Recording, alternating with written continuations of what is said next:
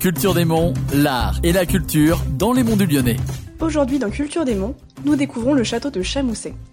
C'est son propriétaire actuel qui nous parle de son histoire, des différents rois de France qui y sont venus en visite et des particularités architecturales du bâtiment. Le château de Chamousset se situe dans la région euh, Rhône-Alpes, près de, à mi-chemin, disons, entre Lyon et Saint-Étienne, près de l'Arbrelle. Ce château date quand même des années 990. Euh, en 1283, le château a été démoli et ensuite, ça a été, on a confié à la famille des Saint-Symphoriens, qui restait 300 ans, la tâche de reconstruire le château.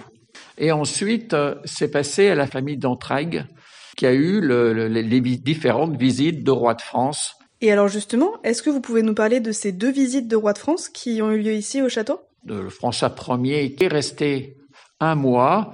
C'était en 1533, allait au mariage de son fils Henri II, qui était marié avec Catherine de Médicis à Marseille. Et donc, c'était un peu à mi-chemin entre Fontainebleau et Marseille. Il s'arrêtait à Chamousset pour, pour cette occasion. Puis ensuite, euh, c'est un peu différent. C'était euh, Henri IV qui avait une petite amie qu'il aimait beaucoup. Vous savez qu'il a eu beaucoup de maîtresses. Sa petite amie s'appelait euh, Henriette d'Entraigues et Henriette habitait où? Eh ben, elle habitait le château de Chamousset. Donc, il est venu retrouver son Henriette ici au château. Est-ce qu'il reste des traces du passage de ces rois? Est-ce qu'ils ont laissé des objets ou peut-être des anecdotes, des histoires? Alors, François Ier, finalement, a laissé des souvenirs, des traces. Euh, le, marché au veau qu'on a à Saint-Laurent-de-Chamousset au village, qui est tous les lundis, est justement le fait que François Ier, pour dédommager le, seigneur des lieux d'Entraigues, il a aménagé donc la foire, le marché au sel tous les lundis.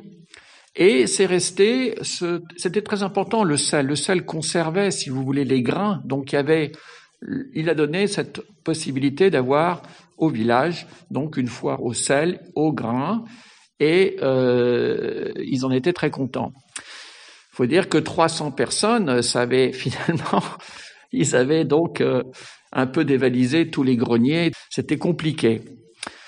Et puis aussi, lorsqu'on visite le château de Chamousset, c'est vrai qu'on peut remarquer certains éléments d'architecture qui semblent moins collés à la période médiévale et plus à une période 18-19e. Alors est-ce que vous pourriez nous expliquer de ces rénovations du coup qui ont été faites euh, à cette époque? Je crois que c'est un, membre de votre famille, de la famille Saint-Victor, qui a, qui a commandé ces rénovations.